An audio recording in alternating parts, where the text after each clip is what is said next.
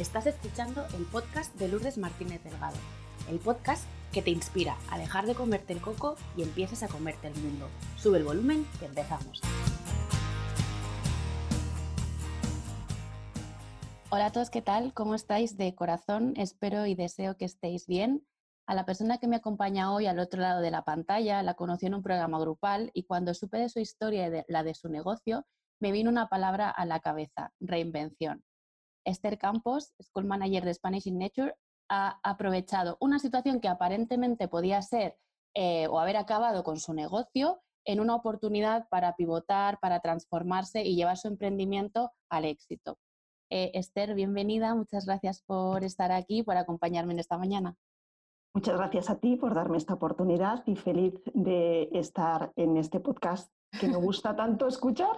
Pues eh, muchas gracias. Estoy convencida de que tu historia va a inspirar a muchas personas que pueden eh, empatizar contigo, pueden sentirse identificadas con la situación que tú has vivido y cómo estás viviendo esta transformación que me comentabas justo ahora antes de empezar, que todavía estamos en ello. ¿no? Entonces me parece bonito que puedas compartir esto que te está sucediendo para que otra persona tome ese impulso que necesita para decir, oye, mira, que se puede y que, y que, lo vamos a conseguir. Aparte que tu idea y tu proyecto a mí me gustan mucho personalmente, digo, vamos a traerlo a que, a que nos hable de esto. Pues Esther, bienvenida a tú y tu historia. Para las personas que no te conocen, cuéntanos un poco, preséntate quién eres, a qué te dedicas, cómo nos ayudas.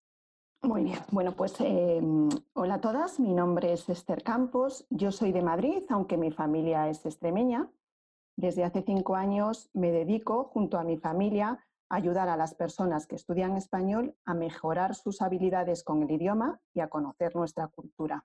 ¿Cómo lo hacemos? Pues eh, abrimos las puertas de nuestra casa y recibimos a los estudiantes de español, que son personas que normalmente viven en otros países, pues a vivir con nosotros durante un tiempo, a enseñarles nuestra, nuestra lengua mediante clases de español y que aprendan nuestra cultura viviendo el día a día con, nosotros. Yo soy profesora de español para niños, mi esposo es eh, profesor de español, se dedica más a los adultos Colaboramos, colaboran también con nosotros una serie de profesoras y bueno, pues tenemos un equipo con el que trabajamos mano a mano para, ayudar a esta gente a conseguir sus objetivos, que es lanzarse a hablar español. Mm, o sea, es una inversión 100% eh, al, al, idioma ¿no? y además a la cultura. Eso es. Totalmente.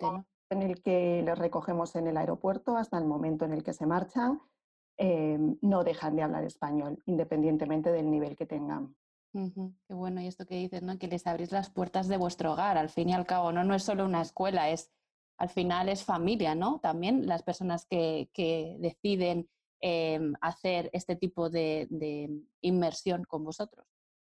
Sí, la verdad es que normalmente la gente llega un poco asustada, ¿no? Me voy a otro país a vivir con una familia que no conozco, a hablar una lengua que no es la mía, em, ¿cómo va a ser? O sea, vienen con esos miedos y la verdad es que cuando se van, mm, se van siendo parte de nuestra familia, es decir, llegan como estudiantes y se van como amigos. Ole, qué bonito esto que dices. Luego profundizaremos un poquito más sobre esto, porque a mí, claro, como madre, pienso, yo preferiría que mis hijos fuesen a una casa donde los van a tratar como a uno más de la familia que no a un, yo que sé, una residencia que nadie se preocupa si comes, si no comes, si hablas, si no hablas, pero bueno, de esto hablamos un poquito más adelante, si te parece. Sí. Mi pregunta en relación a tu emprendimiento es si siempre has tenido claro que querías emprender o cómo nace esta idea de establecerte por tu cuenta. Para nada, Lourdes. Vamos a ver. Yo soy de una generación que empezábamos a trabajar en grandes compañías antes de terminar la carrera. ¿vale? No soy tan vieja, ¿eh? pero funcionaba así. bueno, eh, en mi caso, eh, bueno, pues empecé a trabajar en una gran compañía y mi idea de emprender vino cuando tuve a mi tercer hijo, cuando me planteé tener a mi tercer hijo, ¿no? En ese momento me di cuenta de que quería tener un tercer hijo, pero que no había vivido la infancia de mis dos hijas anteriores, que me había dedicado al 100% o al 99% a mi carrera profesional, a mi trabajo, y no había sido partícipe de su crecimiento de forma cercana, ¿no? En su día a día. Entonces ahí pensé, voy a tener otro hijo para lo mismo, mm, no quiero, quiero vivir esa maternidad de una forma mucho más relajada, ver crecer a mi hijo, vivir con mis hijas que todavía eran pequeñas, esa experiencia. Y ahí fue cuando empecé a darle vueltas a, bueno, pues a dejar mi trabajo y, a ver qué hacía ¿no? para, para seguir pudiendo mantener la familia. Entonces, eh, empecé cogiéndome una excedencia después de tener a mi tercer hijo, después me incorporé otra vez a la compañía, pero ya con una reducción de jornada, pero me di cuenta de que ya no disfrutaba de ese trabajo como lo hacía anteriormente, de que mi cabeza ya estaba en otra parte, de que yo ya estaba buscando caminos diferentes para hacer. Y bueno, pues mm, aprovechando la crisis económica del 2011, que todavía estábamos, 2012, pues eh, mi empresa ofrecía unos seres, solicité irme, dos veces me dijeron que no y tuve la suerte de que en un tercer ERE los sindicatos obligaron a la empresa que todo el mundo que se quisiese ir se tenía que ir. Entonces, en el 2013 dejé mi empresa y ya tenía en la cabeza este, este modelo de negocio y entonces estuve pues dos años con formación, eh, preparando todo, organizando hasta que, bueno, pues justo dos años más tarde de haber dejado mi trabajo, lanzamos Spanish Signature. Pero para nada, es decir, yo pensé que me iba a jubilar en la empresa en la que empecé. Sí, como eh, la maternidad a veces ¿no? nos hace tener ese clic en la cabeza y como, yo lo viví, viví como acelerar ese proceso, ¿no? Eso que siempre habías fantaseado, por lo menos en mi caso, ¿no? De ser dueña de tu tiempo, de ser tu propia jefa, todo esto que suena muy bonito y tal, llega un momento que hace un clic en tu cabeza que cala y dices, ah, vale, que es que igual sí eh, necesito buscar alternativas porque esto ya no me llena, esto ya no me satisface y el, el coste que tiene seguir aquí mm, no me merece la pena. Sí, sí, pues fue un poco ese, ese proceso, ¿no? El, eh, bueno, yo creo que en ese momento eh, fue la maternidad, pero si no hubiese sido la maternidad, creo que en otro proceso más adelante hubiese sido otra cosa. Pero mm, yo me di cuenta de que ese trabajo ya no me satisfacía y, no podía estar todavía 20 años más de mi carrera profesional haciendo algo que ya no me gustaba. Qué bueno es eh, ser consciente de esto, afrontarlo ¿no? y darse permiso para dar el, paso, porque eh, da miedo a veces, ¿no? A, abandonar cierta seguridad para abocarse a algo que, bueno, no sabes cómo va a funcionar denota mucha confianza en una misma y, mucho coraje también para apostar por aquello que crees que te va a hacer feliz. Bien, enhorabuena por esto. ¿Qué es lo mejor y lo peor de emprender para ti? Uy, pues voy a empezar por lo peor, porque lo peor fue muy malo. Lo peor fue que no tuve el apoyo de nadie. De nadie. Bueno, excepto de Álvaro, mi marido, que solamente me decía, eh, lo que hagas estará bien.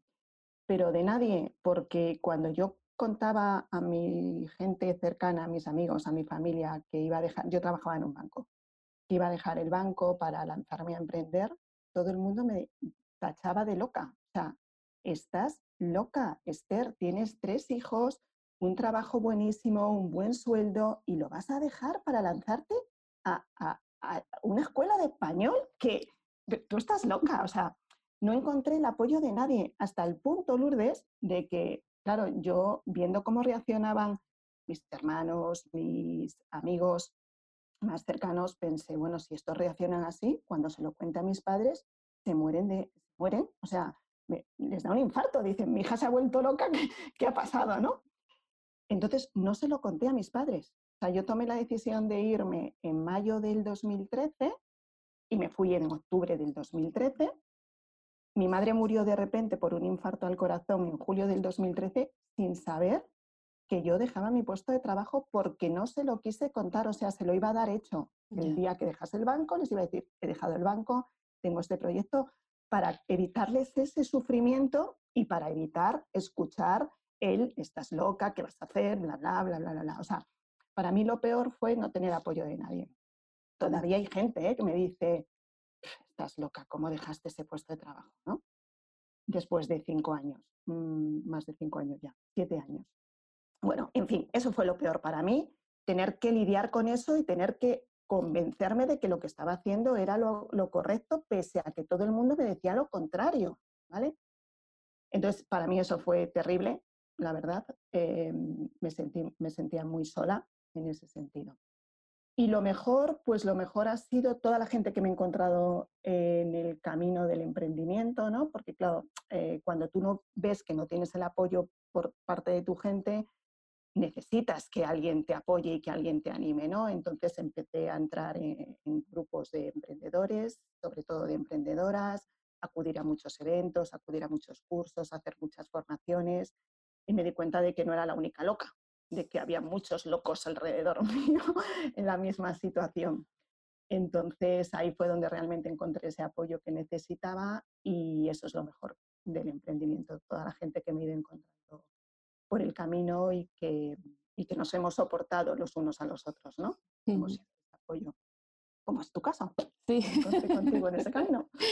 Y, eso ha sido lo mejor, la verdad. Eh, bueno, eso y, el, y, la gestión de mi propio tiempo. Es decir, eh, es cierto que trabajamos mucho, que los emprendedores trabajamos mucho, o sea, no hay que engañarse, pero gestionas tu tiempo como tú quieres. Es decir, yo a lo mejor una mañana no trabajo en toda la mañana porque me dedico a irme con mis hijos al médico o he quedado con una amiga para comer y me permito el hacerlo porque sé que por la tarde o por la noche voy a recuperar ese tiempo de trabajo. Entonces, esa libertad para mí no tiene precio. O sea, el llevar a mis hijos al colegio, el estar en casa cuando vuelven, para mí eso es, eh, todo lo positivo que también ha tenido esta parte del emprendimiento, claro. Mm, eh, he resonado mucho con esto que has dicho de lo peor ha sido lo sola que me he sentido, porque es cierto y es algo muy común que yo me encuentro, ya no solo conmigo, que tú lo estás compartiendo también, sino con muchas mujeres eh, con las que tengo sesiones, y es este sentimiento de soledad y de no sentirse apoyada por su entorno, ¿no? Y lo que tú, algo que tú has dicho que me parece muy interesante rescatar es, yo he tenido que cultivar la confianza en mí misma para no abandonar y para hacer como una capa de permeabilidad que me resbalase aquellos comentarios de la gente a la que quiero, que son importantes para mí, que no estoy recibiendo ese apoyo que yo necesito para seguir ahí. Pero qué bueno que buscases ese apoyo en otro lugar, porque es necesario cuando uno emprende y está construyendo algo, es necesario también tener lo que tú dices, esa tribu, ese acompañamiento de personas que piensan como tú, que saben por lo que estás pasando y que te pueden en un momento dado tender una mano y decir, venga, porque días malos tenemos todo, esto no es estar a tope todo el día, también hay días que dices, mira, esto no me merece la pena, mm, tiro la bicicleta, por no decir otra cosa.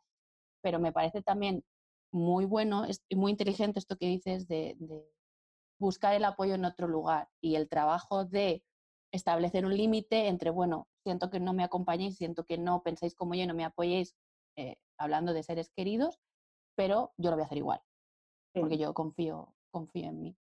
Sí, yo la verdad es que tenía mucha confianza en mí misma, en, el proyecto, en Álvaro, en, o sea, tenía mucha confianza en que esto iba a salir bien.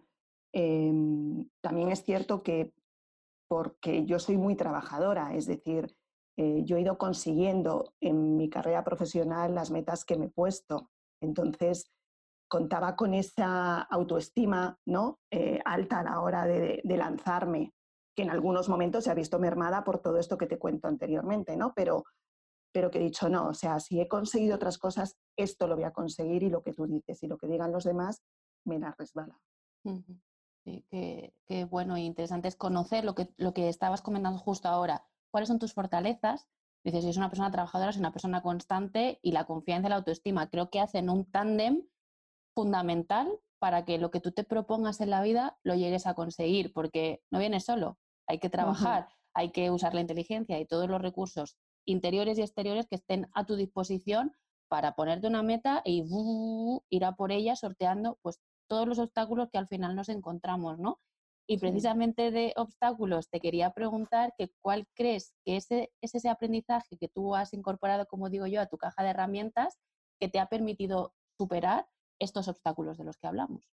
Pues el, mm, no rendirme, el, tener mi objetivo muy claro ir, e ir a por él, ¿sabes? El, claro que he tenido momentos malos, muchos, o sea, muchísimos, de decir, Dios mío de mi vida, ¿qué he hecho? O sea, también ha habido momentos en los que he dicho, ¿qué he hecho? ¿No? Tenía un trabajo bueno, estoy loca, ¿no? Tenían razón mis amigos y mi familia, estoy loca. Pero he dicho, ¿qué narices? No, o sea, no me puedo rendir, en esto confié, en esto creí y tengo que seguir adelante, tengo el objetivo muy claro y si este objetivo no lo consigo, pues giramos, mm, cambiamos de sentido y vamos a por otro, pero el, no rendirme, el ser muy perseverante, el trabajar mucho, eso es lo que mm, el aprendizaje sobre todo he tenido, ¿no? El no tirar la toalla, el, aquí no acaba todo, ¿no? El, esto sale mal, pues a por otras, ¿no? Pero el no rendirme es de alguna manera el aprendizaje, el luchar por lo que quieres. Cuando, creo que cuando uno tiene un propósito y un objetivo claro, el compromiso es lo que te ayuda a, a lo que tú dices, no rendirte y no tirar la toalla y hacer los ajustes que necesites, esto que decías de girar, de cambiar el rumbo, los ajustes necesarios para seguir reorientando tus velas hacia eso, es, ese puerto al que tú quieres llegar. Yo tengo una amiga que, que me decía, ella emprendió hace, hace mucho tiempo con un, con un negocio, y me decía, ¿sabes por qué me fue bien? Porque jamás contemplé la opción de fracasar. Y, y, me ha comenzado mucho con esto, ¿no? Es como, no, no va a salir mal, porque si no es esto, será esto modificado, pero nunca en mi cabeza pensé que no lo iba a conseguir.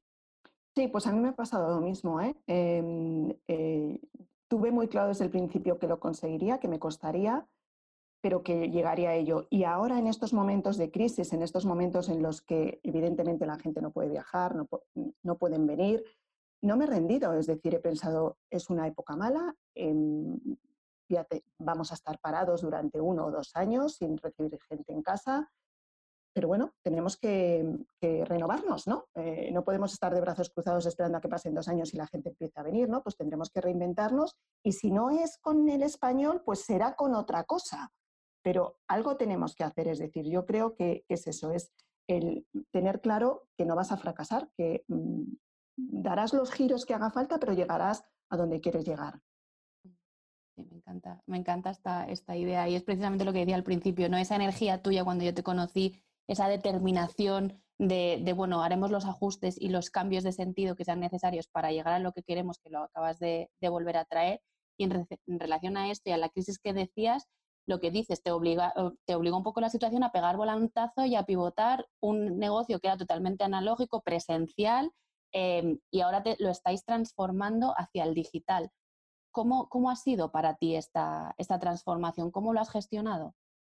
Pues ha sido terrible, porque mm, poniéndote un poco en contexto, yo empecé a trabajar en el banco cuando cuadrábamos a mano, es decir, fumábamos lo que habíamos pagado con lo que había entrado, hacíamos una contabilidad en cuaderno del debe y el haber, o sea, imagínate, lo que pasa que eh, todo el tema tecnológico ha ido tan rápido que nos hemos tenido que ir adaptando, pero no obstante a mí es algo que me cuesta muchísimo, pero muchísimo. Entonces, yo en un principio no contemplé el tema online, o sea, yo veía que todo el mundo empezaba a, eh, hablar del tema online de entrada en los colegios, en los institutos, en las universidades y por supuesto también en las escuelas de idiomas. ¿no? Yo, yo recibo clases de inglés y mi profesor pues enseguida me planteó dar clases de inglés online pero yo no lo contemplé porque nuestro negocio es tan presencial, es esta inversión de vivir aquí con nosotros en nuestra propia casa, compartir las 24 horas del día que dije, es que esto no se puede sustituir por algo online. O sea, es imposible. Pero llegó un momento en el que dije, renovarse o morir. O sea, si no te renuevas y no empiezas a dar otra serie de servicios, caerás en el olvido, porque ahora la gente no puede venir. Entonces, vale, no van a poder vivir la inmersión de estar en tu casa, de convivir con vosotros, pero sí van a poder tener la experiencia de mejorar su español. Hay que hacerlo, Esther. Hay que hacerlo y hay que hacerlo ya. Entonces, yo ya tenía un grupo de chavalitos, de jóvenes adolescentes que iban a venir este verano a nuestra escuela en un summer camp que tenemos siempre la segunda quincena de julio. Y entonces les planteé a las familias hacer algo online ante la imposibilidad de viajar a España. Entonces, la verdad es que tuve éxito, todos me dijeron que sí, que les parecía fenomenal, que era una buena idea. Incluso pues lo abrí un poco a todo el mundo eh, y recibí más estudiantes aparte de estos niños.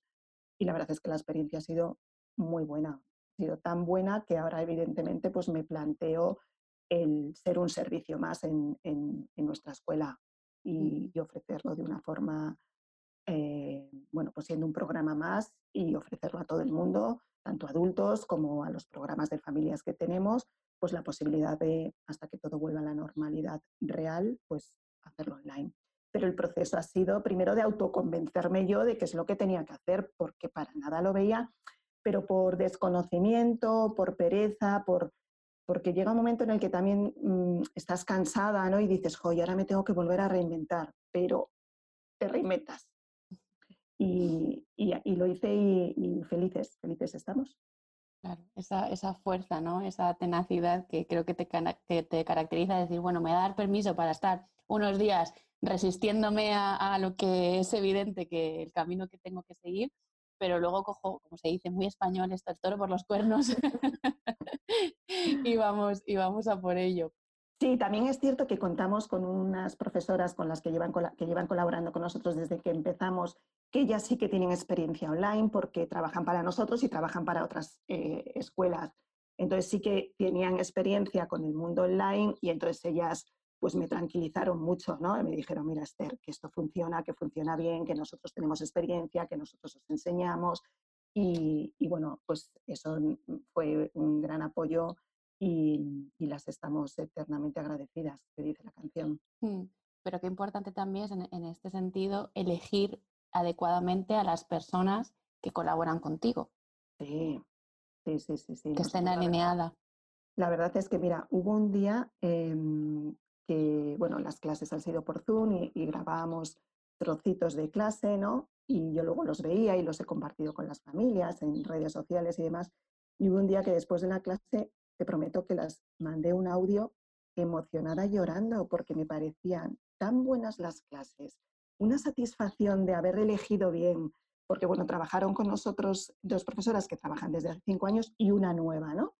Y entonces y no se conocían físicamente, todo fue a través de, Zoom. Em, y la satisfacción de qué buen equipo hemos hecho, em, qué bien se han, eh, eh, qué sinergias se han creado entre ellas para preparar las clases. O sea, de verdad me sentí tan feliz de ver lo bien que estaba funcionando y me pasó lo mismo el último día de clase, de ver cómo en dos semanas, chavales que el primer día eran incapaces de decir su nombre por la timidez, por la vergüenza, a cómo finalmente terminaban hablando, riéndose, porque no nos podemos, eh, no podemos olvidar que no es lo mismo una clase online que una clase presencial. Es decir, aquí las clases presenciales, cuando vienen los jóvenes, pues tienen mucho contacto, tienen un contacto las 24 horas del día, comparten mucho tiempo libre, con lo cual surge entre ellos una amistad que online no surge. Es decir, que cuando tienen cinco minutos libres entre clase y clase, se van solos a su cocina a tomarse un té. ¿vale? Entonces, esa, esa amistad no surge. y, nos hemos dado cuenta que cuesta más que entre ellos interactúen, ¿no? Te estoy hablando de adolescentes.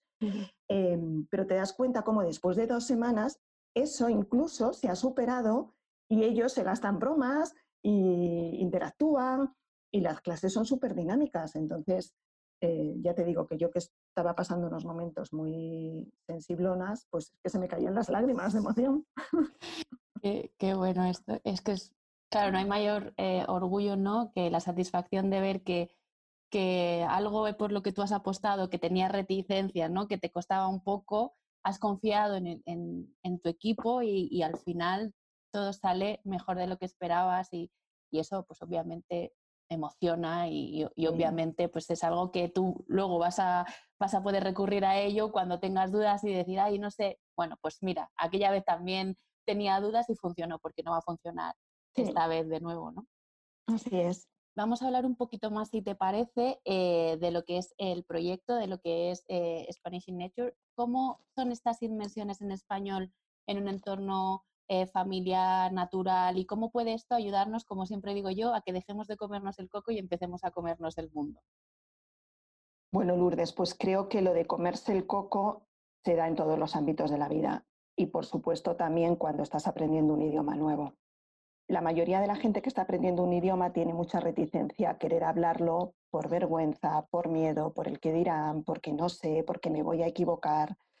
Entonces nosotros les ayudamos a lanzarse a comerse el mundo y hablar sin miedo, ¿no? A que, a que no les suponga un estrés em, el hablar español, a, a que consigan em, confianza en ellos mismos para cometiendo errores, em, pronunciando mal, pues se lancen a hablarlo, ¿no?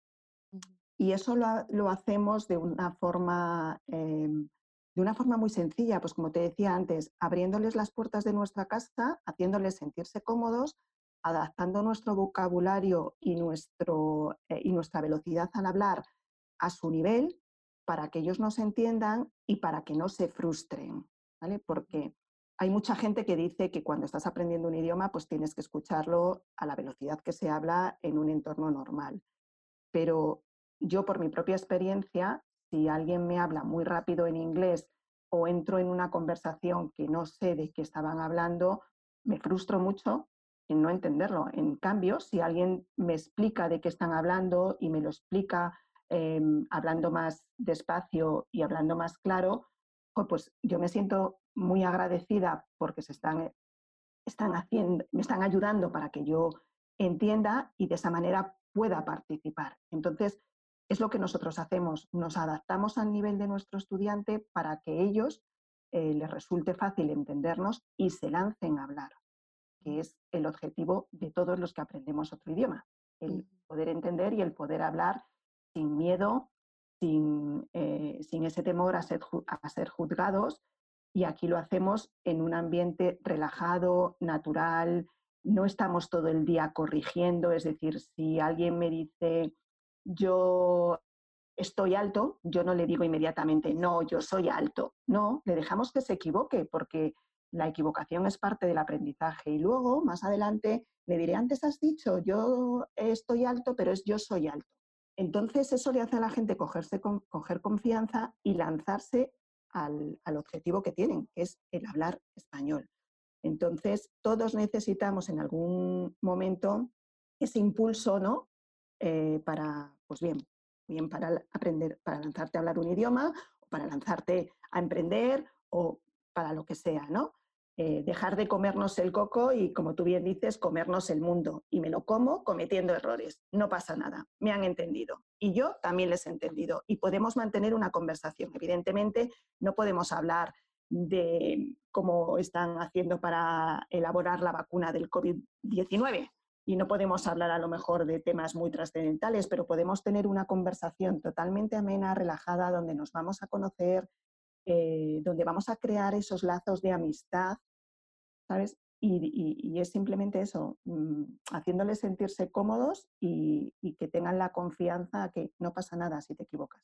Está resonando mucho esto que estás diciendo con, como con ese acompañamiento que hablábamos al principio que, que ambas a veces hemos sentido que nos ha faltado cuando emprendemos, que al final emprender es asumir un nuevo desafío. Y como tú has dicho, hay algo en común con los estudiantes, cualquier persona que aprende un nuevo idioma, que es el miedo a que no te entiendan, a que te vaya mal, a tener una mala experiencia.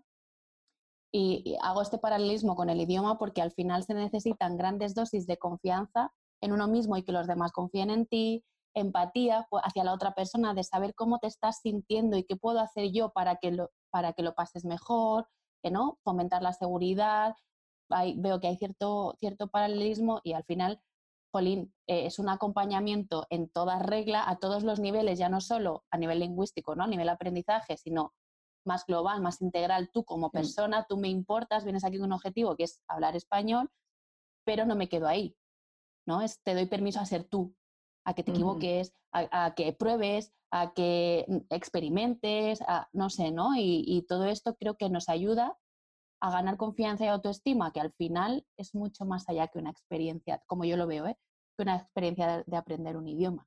Por supuesto, es que es así. O sea, yo veo, eh, o sea, yo veo y yo siento, o bueno, nosotros vemos y nosotros sentimos la satisfacción después de una conversación, o sea, la satisfacción de la gente después de una conversación. El, o sea, se les ve, se les ilumina la cara, ostri, hemos estado hablando, hemos mantenido una conversación y me han entendido y les he entendido. O sea, esa, esa sensación para mí no tiene precio. O sea, hemos ayudado a que esta persona se sienta cómoda, se sienta a gusto, se sienta feliz hablando en otro idioma, conociéndonos, pues ayudándoles, ¿no? Ayudándolos a eso, a, esa, a, conseguir esa confianza que necesitan en ellos mismos, ¿no? Y es, es muy satisfactorio, la verdad. Qué bueno, además es que se te ilumina la cara cuando lo dices. Em, a mí me gustaría saber, ¿vale? Eh, para que la gente que nos está oyendo se pueda hacer una idea un poco más clara, porque yo conozco detalles, pero me gustaría que los comentara, ¿cómo es la experiencia de un estudiante? No sé si también acogéis, entre comillas, familias, adultos o son experiencias solamente para, estudiantes. ¿Cómo es una experiencia en, en, vuestra casa, en vuestro hogar, para las personas que quieren, que son de fuera quieren venir a aprender español? Pues mira, lo puedo resumir diciendo que es una experiencia única, que es una, que es una inmersión total en nuestra lengua y en nuestra cultura, que vives con una familia española y formas parte de esa familia española durante el tiempo que estás con nosotros. Eres uno más, es decir, si mi hija mañana tiene un examen y en la cena eh, la preguntamos que cómo lo lleva, que pues vas a formar parte de esa, de esa conversación personal nuestra, de nuestra familia, ¿no? Posiblemente de pie a que la preguntes, de que se le examen, em, cómo lo llevas, eh, pues a mí la historia se me daba fatal, es decir, que, que, forman, es que forman parte de nuestra familia durante, durante ese tiempo. Entonces, Em, el estudiante llega a España, porque la mayoría de nuestros estudiantes viven fuera, llegan a España, les recogemos en el aeropuerto, vienen a nuestra casa, conviven con nosotros de una forma muy, muy, muy estrecha. Es decir, pasan las 24 horas del día, vivimos bajo el mismo techo, dormimos bajo el mismo techo, ¿no? Entonces, el proceso es que por las mañanas tienen clases de español personalizadas con un profesor, Em, tres horas todas las mañanas, después pues eh, preparamos la comida, tomamos un aperitivo mientras, comemos un ratito de tiempo de descanso y después hacemos actividades. Bueno, como sabes, vivimos en un entorno de naturaleza, en el Parque Nacional de Guadarrama, entonces hacemos muchas actividades en la naturaleza porque normalmente la gente que nos elige, eh, entre muchas otras cosas, es también por el tema mm, del campo, de que les gusta la naturaleza, entonces hacemos muchas actividades en la naturaleza, pero también hacemos muchas actividades culturales, es decir, estamos a 40 minutos de Madrid, a 50 minutos de Segovia, a 30 minutos del Escorial, con lo cual estamos en un entorno que nos permite hacer muchas actividades diferentes dependiendo pues, de, lo que el estudiante demande. ¿vale? volvemos a casa, cenamos juntos, vemos algo de televisión o conversamos la mayoría de la vez de la gente lo que quiere es conversar, pues después de cenar una larga sobremesa, ¿no? Y te puedo decir que todos llegan muy asustados y se van llorando. Hay un refrán que dice que la gente llega a Zamora llorando y se va llorando porque Zamora es como la ciudad, la, la ciudad desconocida de España y aquí pasa un poco lo mismo, la gente viene un poco asustada con el miedo en el cuerpo y se van todos con mucha pena, qué pena no poder estar más tiempo, sois mi familia española, o sea, se van como amigos. Eh, nosotros muchas veces los decimos que cuando nos jubilemos nos vamos a dar la vuelta al mundo visitando eh, a todos estos amigos que vamos dejando por diferentes países. Ojalá podamos hacerlo. Pero, pero es eso, es una experiencia, pues es como si tú te vas a casa de un amigo, ¿no? De, toda tu vida y convives con él y estás a gustito y, te cuentas sus cosas. O sea, porque luego la gente en el momento en el que ya empieza a estar relajada, que es a las 12 horas de estar aquí, o sea, te lo puedo asegurar porque he de decir que lo hacemos muy bien, es decir, que hacemos que la gente se sienta muy cómoda desde el principio. Entonces, la gente comparte contigo su vida, es decir, comparte contigo sus intimidades, sus preocupaciones, sus, pues eso, comparte contigo su vida y, ahí es cuando te das cuenta de que, de que, esto es algo más que el idioma español, mm. como tú decías antes, que no es solamente el vengo a estudiar español, que por supuesto es el objetivo, pero que lo que se experimenta es mucho más. Mm, una experiencia mucho más allá de aprender eh, un idioma. Y es que esto que transmitís a mí me encanta y me conecta muchísimo.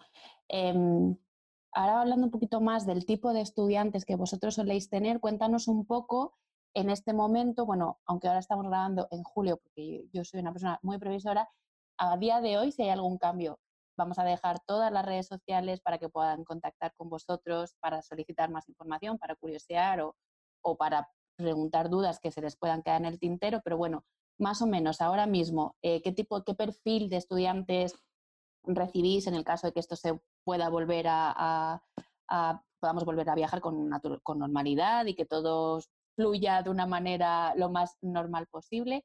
¿Cómo es ese, ese alumno que suele venir y qué opciones tenéis ahora mismo disponibles para ellos?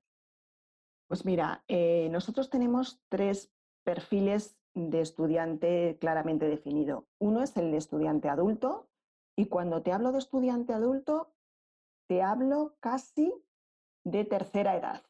Es impresionante la cantidad de gente mayor, eh, bueno, pues que le gusta nuestra cultura, que le gusta viajar, eh, venir a España a hacer turismo y, que está aprendiendo nuestra lengua, ¿no? Entonces, em, tenemos una parte que son los adultos, que, oscilan entre los 50 y los 80 años. Eh, luego tenemos un programa para familias, donde viene toda la familia a vivir la experiencia de inmersión en español.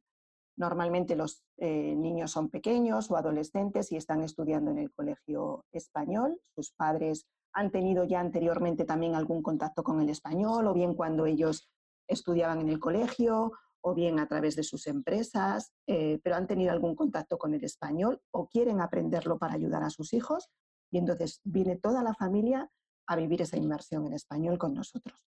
Y tanto los hijos como los padres reciben clases, hacemos las actividades juntos. Y luego tenemos en verano, que esto solamente lo, tenemos en verano y en febrero, en el half de febrero, que tenemos un campamento para adolescentes la segunda quincena de julio, donde vienen jóvenes de alrededor del mundo entre 17, entre 13 y 17 años. Y eso es en julio. Y luego, desde el año pasado, hemos sacado los School Trip, que son viajes que realizan los colegios con sus estudiantes de español. Entonces viene pues una clase de español con sus profesores y viven con nosotros también una experiencia de, de inmersión en español, normalmente de una semana. Esos son los cuatro eh, programas que tenemos y los tres tipos de clientes, ¿no? El adulto, la familia y el adolescente. Me ha llamado mucho la atención lo del adulto de 50-80. Me ha llamado muchísimo la atención. Esto no me lo esperaba. Bueno, Lourdes, no te puedes ni imaginar. O sea, no te puedes ni imaginar la cantidad de... O sea, cuando te hablo de 50 y 80, mm, digamos que la media son 75. Uh. o sea, gente mayor viene que yo digo, Dios mío, estos sí que son ejemplos para, impartir un taller o dar una mastermind eh, a emprendedores. O sea, si se quiere, se puede. O sea, gente ya jubilada, con 70 años. Mira, el año pasado tuvimos una señora eh, de Canadá que vino tres semanas a España, con nosotros estuvo dos, eh, y venía con el objetivo de mejorar su español porque da clases allí, 70 años desde Canadá, se viene a España, a vivir con una familia dos semanas, más luego hacer un poco de turismo, pero hemos tenido una de 80 años. Madre mía. Impresionante, o sea, tenemos mucha gente mayor, mucha tercera edad. O sea, lo que dices, menudos ejemplos, ¿no? De, de vida y de que no, la edad no es nunca un límite ni nunca para nada. y, te puedo asegurar que su capacidad es se ve mermada con la edad, ¿no? Eh, no es lo mismo que un niño, que son esponjas, pero se esfuerzan y lo consiguen. Y sobre todo, además, los mayores sí que es cierto que no tienen tanto miedo a equivocarse, ¿sabes? No, tienen, no, necesitan tanto esa confianza que necesita quizá alguien más joven, mm. pero sí necesita que les hablen en español, porque el problema que mucha gente adulta tiene cuando viene a España o se va a un país eh, latinoamericano de vacaciones, es que en el momento en el que empiezan a hablar español y titubean un poco, la gente les habla en inglés. Entonces, todos dicen que, es que no tienen la oportunidad de practicar su español porque cuando vienen a España y además si van a zonas turísticas, pues ya todo el mundo les habla, les habla inglés. Entonces, eh, muchos de ellos vienen aquí por, por empaparse del español, por decir, no, no, quiero hablar español y me voy a hablar español, que nadie me hable en inglés. Mm, qué bueno, qué bueno esto que dices, de verdad que me, que me ha encantado. Em, bueno, pues para ir eh, cerrando y terminando, mm, porque yo saco mi vena cotilla y empezaría a hacerte preguntas que no son pertinentes, pero bueno, esto lo dejamos para otro momento. ¿dónde os podemos encontrar? Bueno, pues tenemos una página web que es www.spanishsignature.com. Estamos con el mismo nombre, Spanish Signature, en Instagram, en Facebook y en LinkedIn. Vale, pues eh, dejaremos los links a, estos cuatro, estas cuatro ubicaciones eh, digitales que nos, has comentado, por si alguien tiene curiosidad, em, pueda eh, hacer clic y llegue a vuestra casita de manera virtual lo más rápido posible. no sé si hay algo que se te haya quedado en el tintero, Esther, que te gustaría comentar antes de despedirnos. No, simplemente darte las gracias por darme esta oportunidad. Nunca había hecho algo así. Me ha encantado me he sentido muy cómoda como mis estudiantes en mi casa. Mm, y, nada, que simplemente darte las gracias, que yo creo que hemos eh, visto prácticamente todo lo que se debía de ver. Y, nada, gracias Lourdes por, por abrirme esta ventanita también a tu casa. Ha sido un placer. Eh, yo siempre digo que en este podcast traigo, invito a gente que a mí me inspira, que a mí me aportan y que siento que es mi obligación compartir eso con, el resto de personas que puedan llegar a oír en algún momento dado este episodio. Así que eh, ya te digo, desde el momento que conocí tu historia a ti como persona y todo lo que has compartido, la gente va a entender por qué estás tú hoy aquí. Em, dije, esto hay que compartirlo, esto hay que compartirlo porque creo que tenéis un valor diferencial súper potente, creo que la experiencia que ofrecéis es única y que yo si fuese estudiante de otro país que quisiese aprender español, elegiría vuestra escuela. Digo, bueno, pues vamos a abrirle las puertas a cuantas más personas mejor. Así que gracias a ti por prestarte a este, a este diálogo, a esta conversación, que sé que era tu primera vez y que, bueno, pues siempre hay nervios asociados, pero que también me he sentido súper cómoda y nadie diría que es tu primera vez, ya te lo digo yo. Yo soy muy vieja. Mucha experiencia. Y, nada más, a las personas que habéis llegado hasta el final, muchas gracias por vuestro tiempo. Dejarnos comentarios de, de, qué es lo que os más os ha sorprendido, si hay algo que os gustaría preguntarle a Esther, dirigiros a su perfil, que ella con mucho gusto eh, os atenderá y os dará respuesta a las preguntas que vuestra cabeza esté maquinando. Y como siempre, nos vemos el próximo martes. Adiós.